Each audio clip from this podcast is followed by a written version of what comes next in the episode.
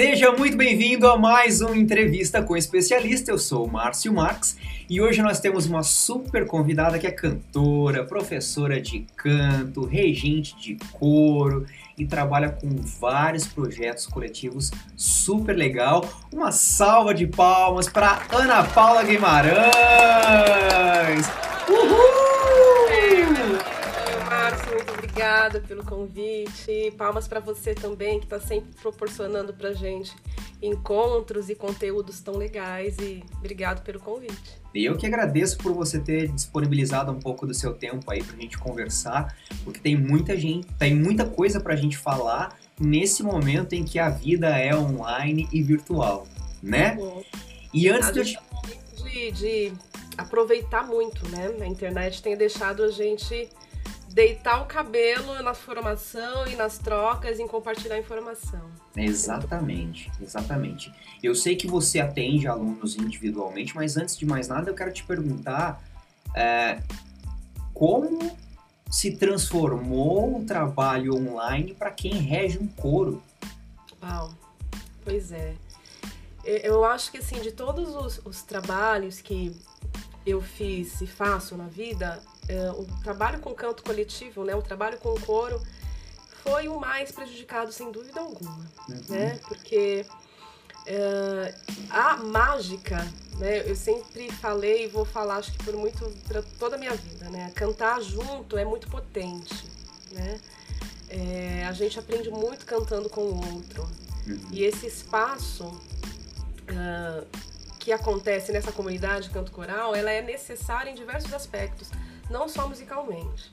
Mas se a gente for pegar pelo elementar, que é o fato da gente conseguir cantar junto, é uma possibilidade que esse online aqui não nos dá, né? E que até hoje, quando a gente se encontra e conversa e busca na internet, como é que a gente diminui a latência? Como é que termina o delay? Como é que a gente faz para tocar junto? Então, que eu canto aqui, eu não vou conseguir cantar junto com você jamais, né? Sim.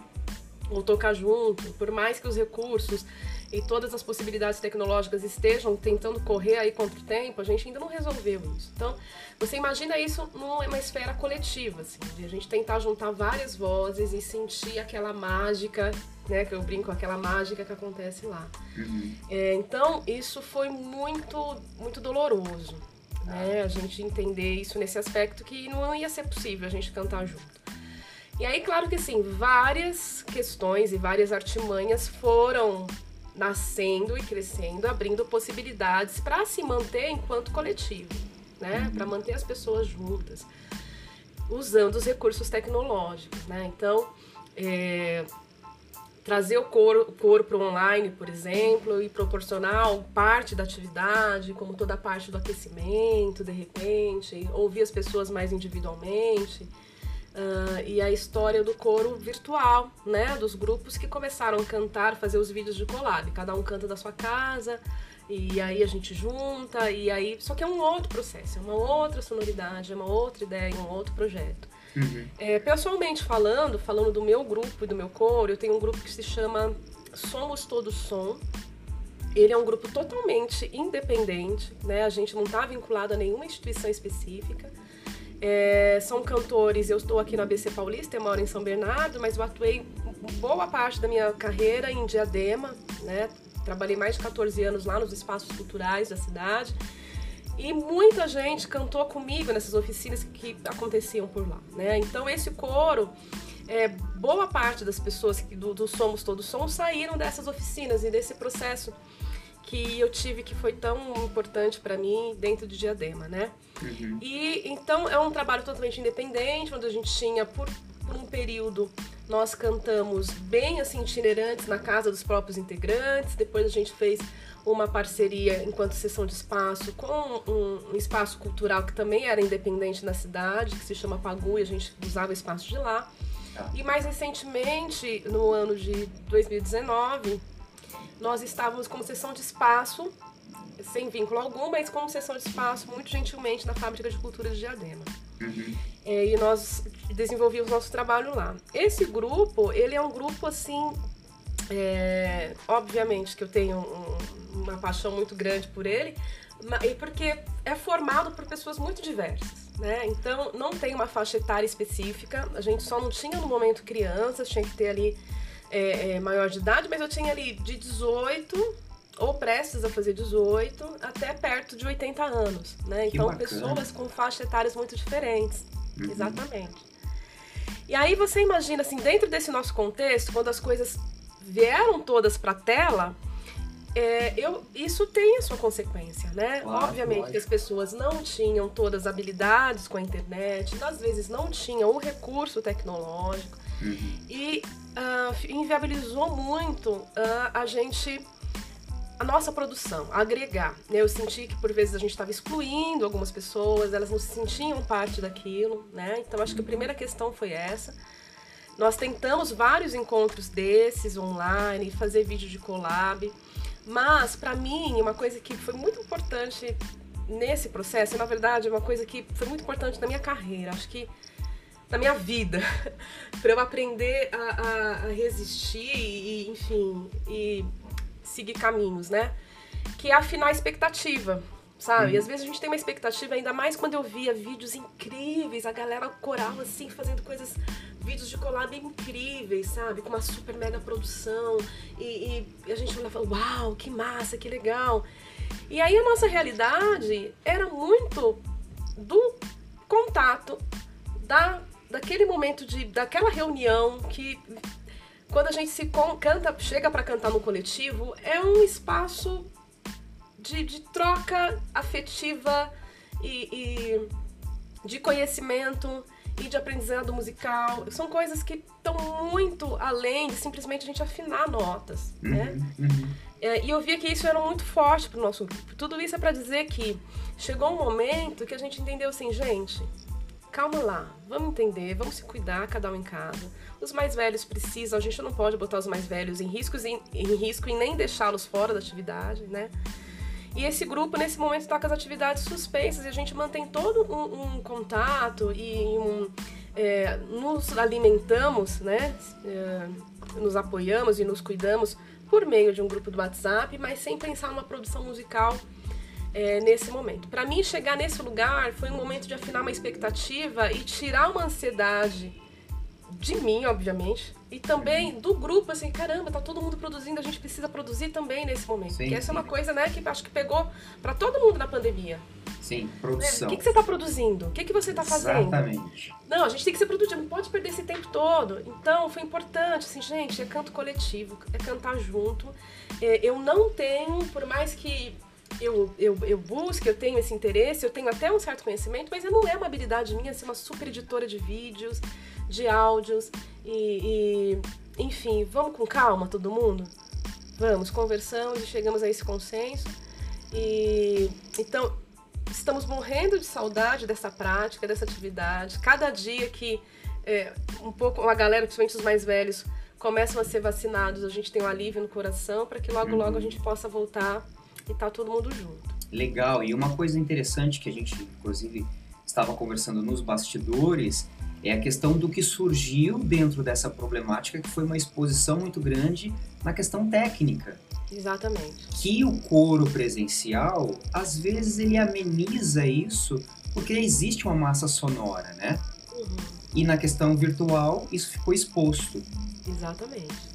Em algum Exatamente. momento isso foi um ponto de decisão também para, olha, vamos baixar um pouco a expectativa e, e ver o que a gente vai produzir. Com, com certeza, viu? Com certeza, Márcio. É, foi uma coisa que aconteceu com a gente e foi uma coisa que é, eu ponderei também. Nesse meu contexto, quero falar que assim é dentro do meu contexto, da minha experiência, da minha possibilidade de escolha. Uhum, Né? uhum. É, eu observei e, e também acredito que vários outros colegas regentes é, com seus grupos tomaram, conseguiram ter outras alternativas, né? E, enfim, de enfrentamento, inclusive desta questão, né? Tá.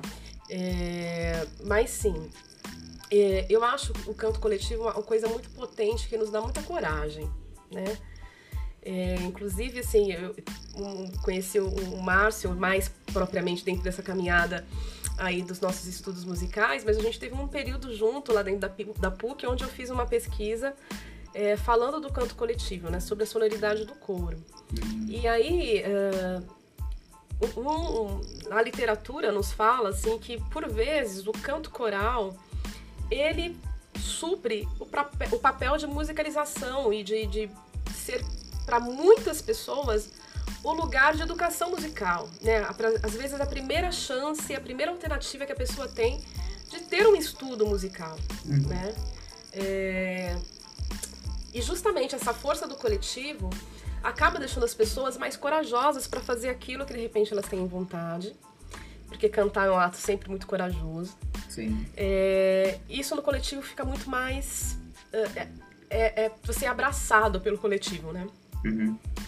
É, então, de repente, essas questões que estão muito ligadas a timbre, a pequenas desafinações, semitonar, insegurança em hora de entrada, uh, ritmo, tudo isso tem um pulsar muito maior nessa massa sonora que faz as coisas se equilibrarem e tornar o aprendizado mais fácil, você perceber as coisas melhor e principalmente esse fator que não está ligado ao musical, mas o ato da exposição, da coragem, de você ah. se sentir, não, não vou sozinho, eu vou com outro.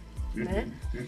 É, isso no, no virtual, quando você tem que colocar de repente cada um para cantar no individual, é uma exposição tamanha, né? E por vezes a pessoa que se canta na mesma música que a gente cantava lá no coletivo, que a gente grava aqui, fala assim: nossa, mas parece que a minha voz está pior. As pessoas começaram a achar que elas estavam piores porque estavam, estavam na pandemia, estavam dentro de casa. E tá, claro, eu acredito que também tem uma influência sobre isso, né? Da gente estar tá isolado, tudo que. Essa conta aí que a gente vai pagar e ou já está pagando, né? Tá uhum. Tá passando por esse período.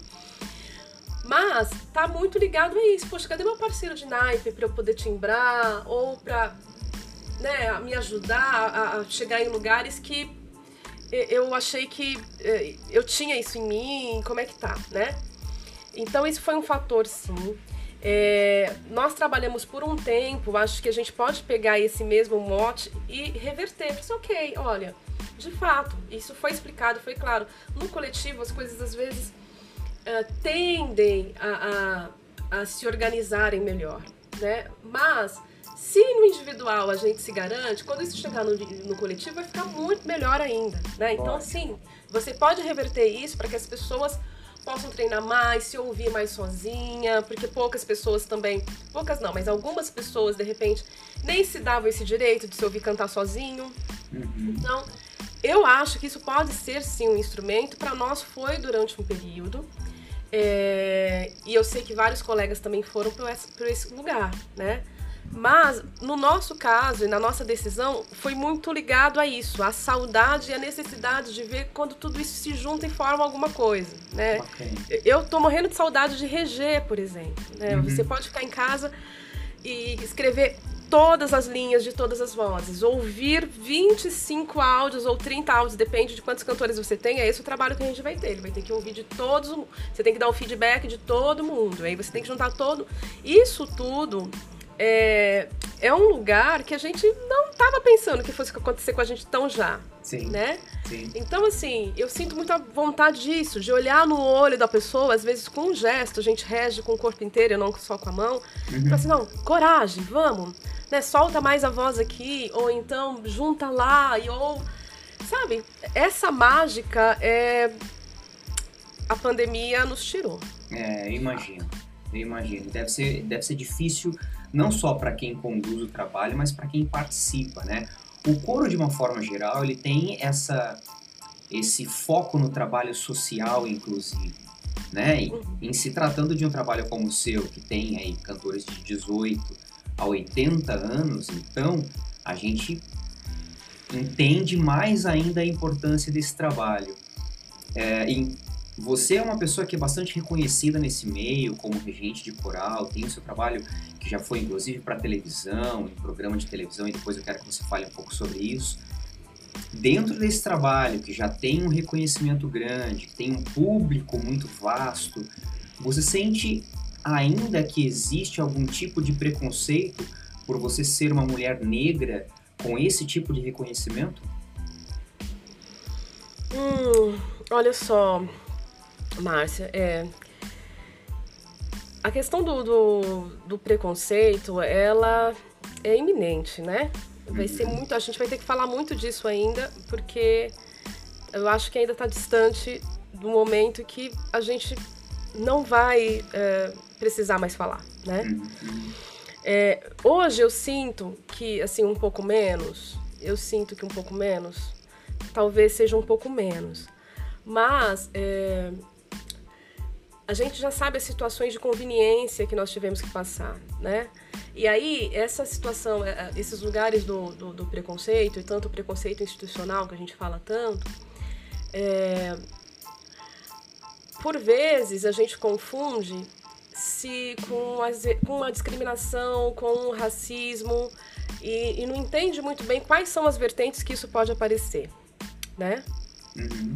Então, por exemplo, é, eu acho, falando uma coisa bem prática, eu, para mim, eu acho muito importante, desde que é, eu escolhi os meus caminhos, eu fiz os meus estudos, eu conquistei o meu espaço, para os grupos vocais com os quais eu trabalho, principalmente os coros, é, eu sempre gosto de levar ali uma música ligada ao, a, à música negra, né? E aí a gente, se a gente for parar para pensar, muitos estilos saíram desse lugar. Então, a música africana, é, por exemplo, né? Então, eu posso pegar a música de um, de um país africano, uma música tradicional, e eu gosto de levar isso para esse para dentro desse contexto.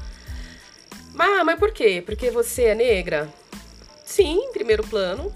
E em segundo, porque uh, desperta um questionamento, por vezes, que não deveria acontecer, mas que eu acho que ele ainda é necessário uhum. né? É necessário da gente fazer e da gente falar. É, quando a gente trabalha um repertório na música coral e eu levo lá uma música em inglês, ou em latim, ou em italiano, e a gente sempre fala as traduções da, da música, ou se de primeiro bate pronto eu não falo a tradução dessa música, muito dificilmente alguém vai levantar a mão e falar assim: olha, o que, é que essa música está dizendo? Né? Por que, que a gente está cantando essa música? Mas isso acontece, assim, eu posso dizer para você, em 90% das vezes, se não em todas as vezes, que eu vou passar uma música de repertório africano e que a gente cante numa língua em que não soa tão familiar para as pessoas, onde envolve um ritmo diferenciado, assim, o que, que a gente está cantando aqui? Isso geralmente não é de um jeito assim super sutil, carinhoso de perguntar, mas o que, que a gente está cantando? Mas por que, que a gente tem que cantar isso? Uhum. Né? E sim, isso também é uma forma de preconceito. Sim. Né? De ter um preconceito com aquilo que está acontecendo. Tem as situações também em que, uh, pensando no espaço em que nós temos ainda várias mulheres que recebem e se posi têm posições profissionais muito menores do que os homens, é, com certeza, já passei por muitas situações de conveniência. Né? O que é uma situação de conveniência? É, onde eu era muito conveniente naquele espaço, pelo meu conhecimento, né? De repente até pela minha capacidade de, de fazer acontecer, mas uh, não com reconhecimento pelo de fato que eu sou. Inclusive, chega um momento na vida que sim, o reconhecimento também é financeiro. Sim, né? O reconhecimento também está é, tá no lugar de espaço, de fala, né? Uh, então, uh, isso é, é bastante comum, né?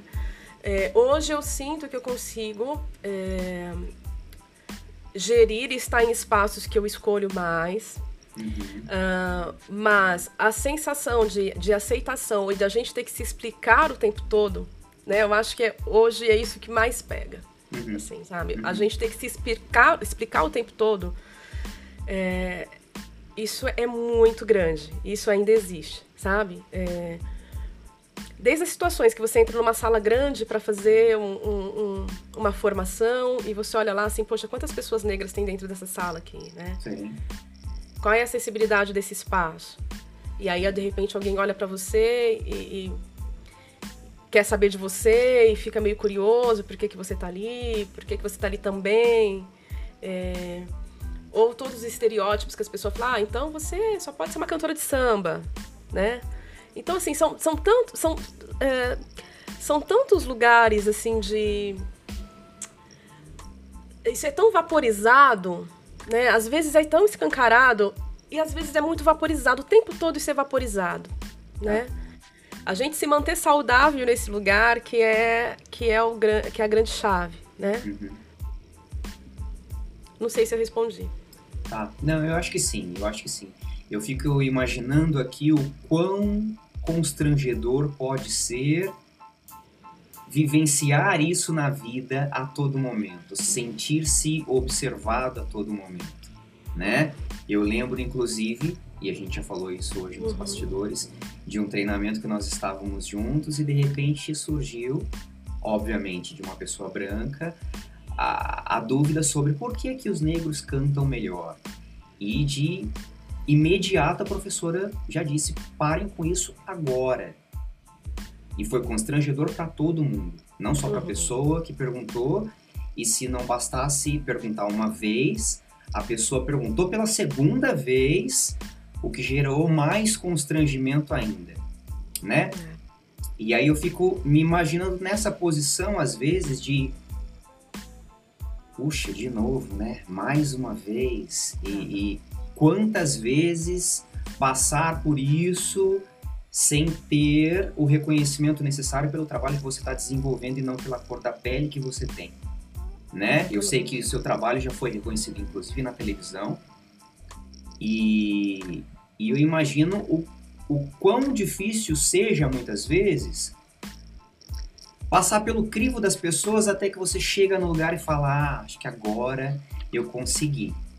Uhum. Né? E esse crivo, Márcio, que você está falando, ele tem que ser fora da curva. E eu, isso eu tô falando assim, ó, não é assim é, com modéstia, nossa, ela tá se sentindo. Não, não. Eu tô dizendo que é, se a gente se alguém se arruma para ir num evento, a gente tem que pensar sempre em se arrumar muito mais sabe? Se você, se as pessoas vão bem na prova, você tem que pensar que você tem que ir muito bem, mas muito mais bem na prova.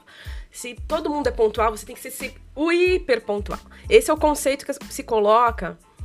É, você tem que ser um diferencial. Assim, você não, não é só é, ser boa e, e, e, e, aí eu te assumo, porque, sabe, você tem que ser muito, mas muito fora da curva, às vezes, uhum. para que as pessoas te deem um tipo de atenção. Isso tem mudado um pouco, né? Acho que a internet veio para as pessoas meterem um pé na porta em alguns conceitos e por isso que as pessoas às vezes se sentem incomodadas uhum. com o jeito que as pessoas falam, né? E, e, enfim.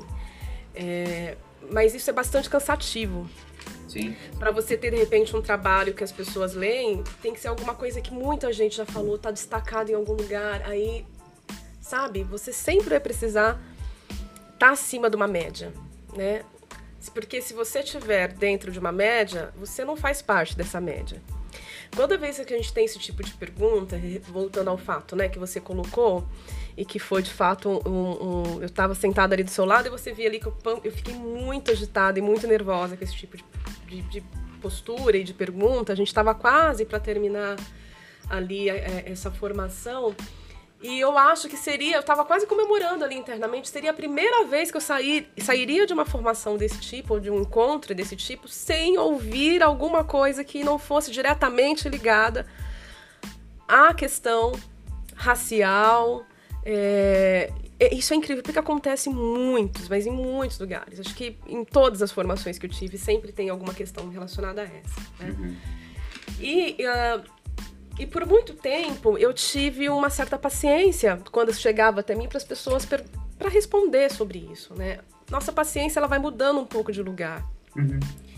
E uh, o que eu diria, assim, mais especificamente relacionado a essa questão, uh, e a Jeanne Lovetri, né? Não sei nem se eu podia falar, mas enfim, mas a professora do momento ali é, nos disse, ela falou assim, olha, qualquer situação que você se posicione é, ou queira questionar que envolva gênero, raça e credo, você está correndo um risco muito grande, sim, de estar sendo preconceituoso, né?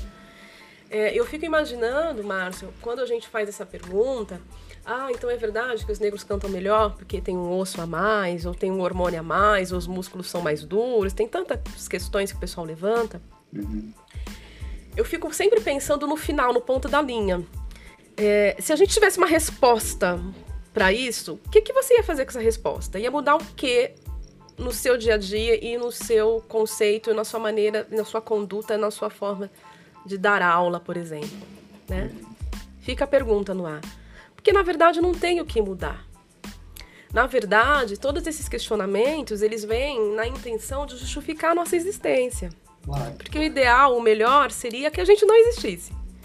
Então, assim, se você é bom numa coisa e se destaca naquilo, não é possível. Alguma coisa você vê, ah, é por isso, então. Uhum. Só pode ser, sabe? É... E isso é muito doloroso, né? Porque nós somos plurais, né?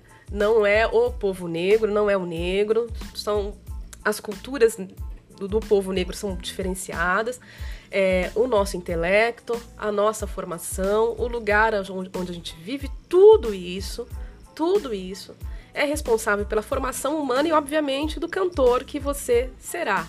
Né? Uhum, uhum. É, quando esse, esse, tipo de questionamento de repente vem por parte de uma pessoa negra, se de repente tem uma, um, um, profissional negro, um cantor negro que quer fazer uma pesquisa nesse sentido, isso para mim é, é entendido como tudo bem, como ok, é, no sentido que o tempo todo a gente está buscando se resgatar e se compreender e se entender, porque a gente teve essa cultura assim roubada e para sobreviver por muito e muito tempo, e ainda é assim em alguns aspectos, uhum. a gente precisa colocar uma máscara branca. Sim, sim. Né? Então a gente é muito aceitado às vezes nos momentos se você tem um comportamento branco, é, que as pessoas esperam.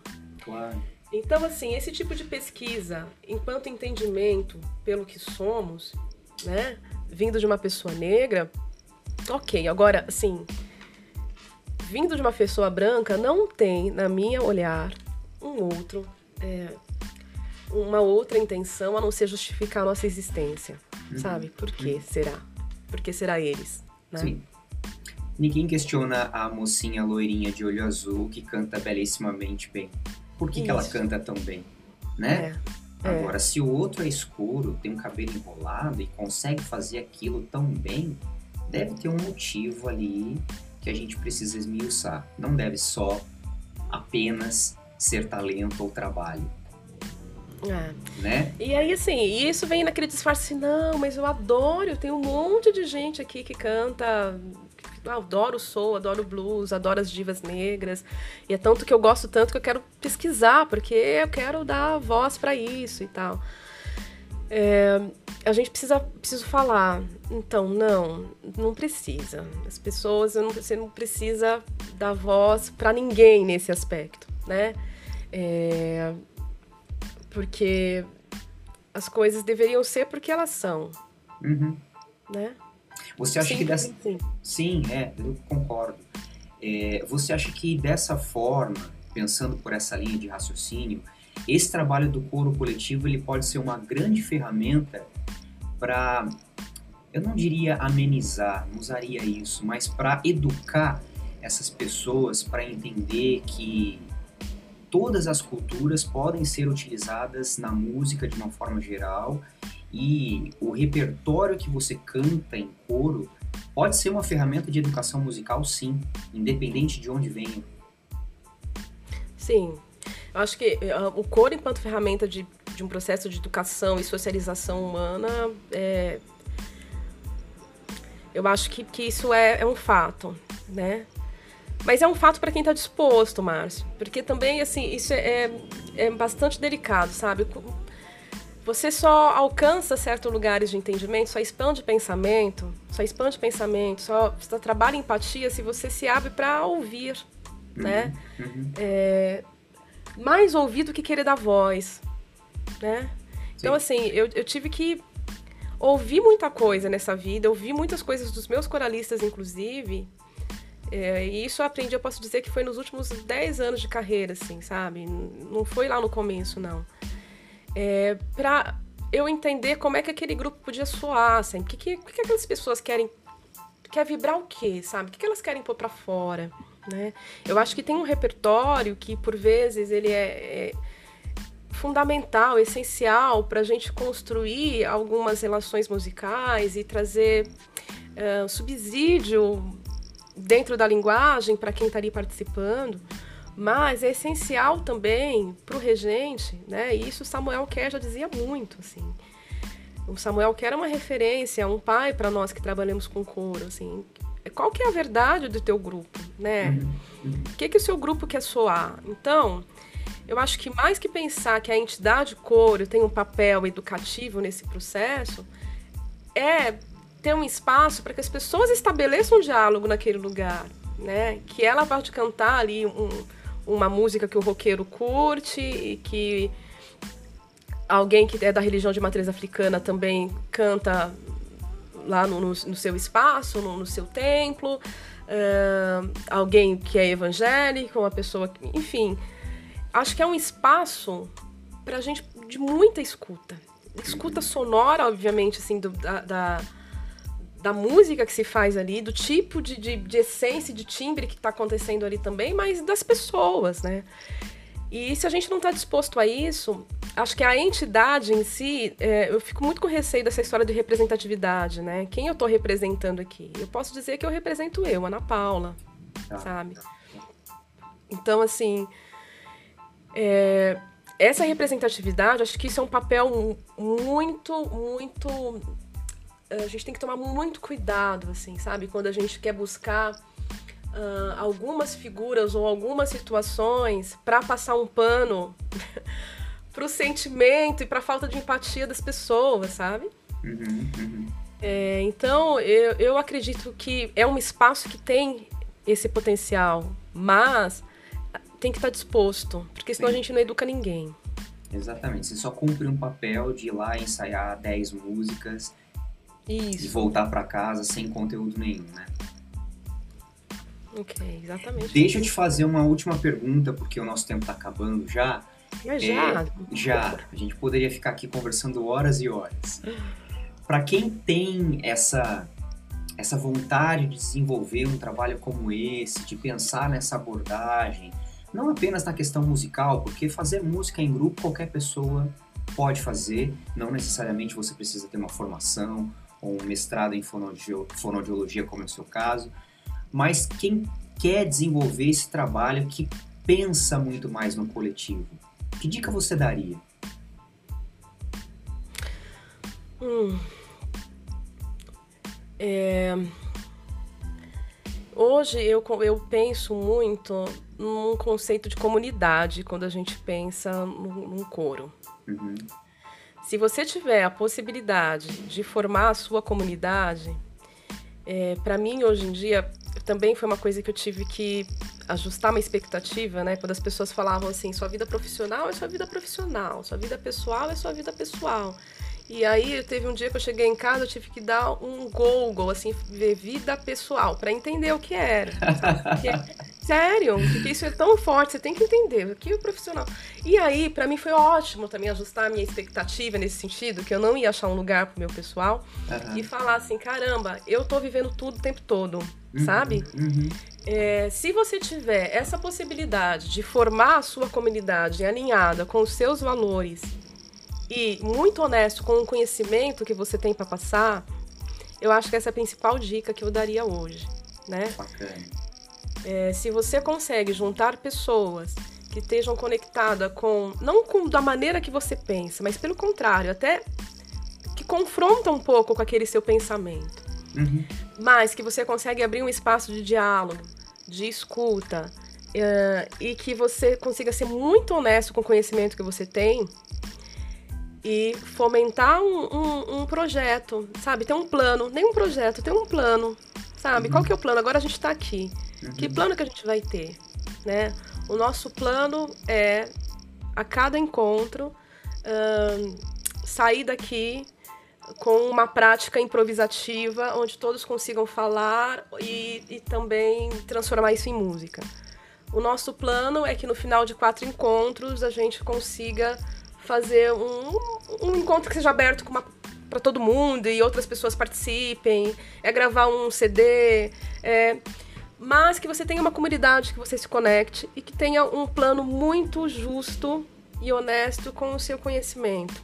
Uhum. Eu acho que esse é o melhor, sabe? Do que uh, a gente de repente reunir uma porção de partituras que a gente ama ou que já cantou na vida e, e pensar em inúmeros lugares que de repente você possa levar o coro para cantar ou o grupo para cantar. Uh, eu acho que tudo isso vai ser uma consequência, uh, se for o do plano e da vontade desse, dessa comunidade, desse coletivo. Né? Legal. Legal. E para quem quiser conhecer um pouco mais do seu trabalho, tem site, aonde encontra você, redes sociais, como é que tá essa sua vida virtual? Tá, eu tenho um site que é napaulaguimarães.arte.br. Lá dá para saber um, um, pouco de tudo que eu faço, né? Eu trabalho com coro, mas eu também sou professora de canto, trabalho com direção, produção musical. Uhum. Hoje eu faço a gestão de um espaço que se chama Quarteirão da Música, é uma ONG de uma escola suíço-brasileira. Tem um trabalho muito bonito com o terceiro setor, né? Que eu acho fundamental. Minha carreira sempre teve muito entrelaçada entre o social e o cultural, e eu tenho muito orgulho disso também. Uhum. Então, lá no site dá para saber um pouco mais desses trabalhos e tô no Facebook e no Instagram, Ana Paula Guimar, com H no final. Legal. E no site anapaulaguimarães.br, era isso? Arte, arte.br. Arte, arte.br tem também o trabalho do Quarteirão da Música. Tem, tem. Lá dá para saber do trabalho do Quarteirão da Música. Legal, maravilhoso. Repete de novo o site, por favor. anapaulaguimarães.arte.br Pronto, registrado. Fantástico. Ana Paula Guimarães, tamo junto. Muito obrigada pelo tempo que você separou aqui para conversar com a gente. Eu acho primordial a gente levantar essa bandeira e por mais chato e por mais cansativo que seja, falar mais uma vez, explicar mais uma vez e se for necessário inclusive desenhar mais uma vez, porque talvez a gente consiga é, carimbar na mente das pessoas que ainda tentam, buscam, justificam e choram, esperneiam na coisa da diferença que ainda existe entre as pessoas. Eu sei que isso é chatíssimo, é cansativo, mas a gente está aqui para falar sobre isso sempre que for necessário. Obrigado por você ter exposto um pouco da sua visão e da sua sensibilidade com relação a esse assunto. Márcia, eu agradeço muito. Eu acho que se a gente tiver é, oportunidade, mais espaços, de repente, de acessar as pessoas pelo que elas são, antes da gente ter, sabe, assim. Uh, é, parar dois passos antes de qualquer atitude que a gente possa ter que seja uh, que possa segregar as pessoas uhum.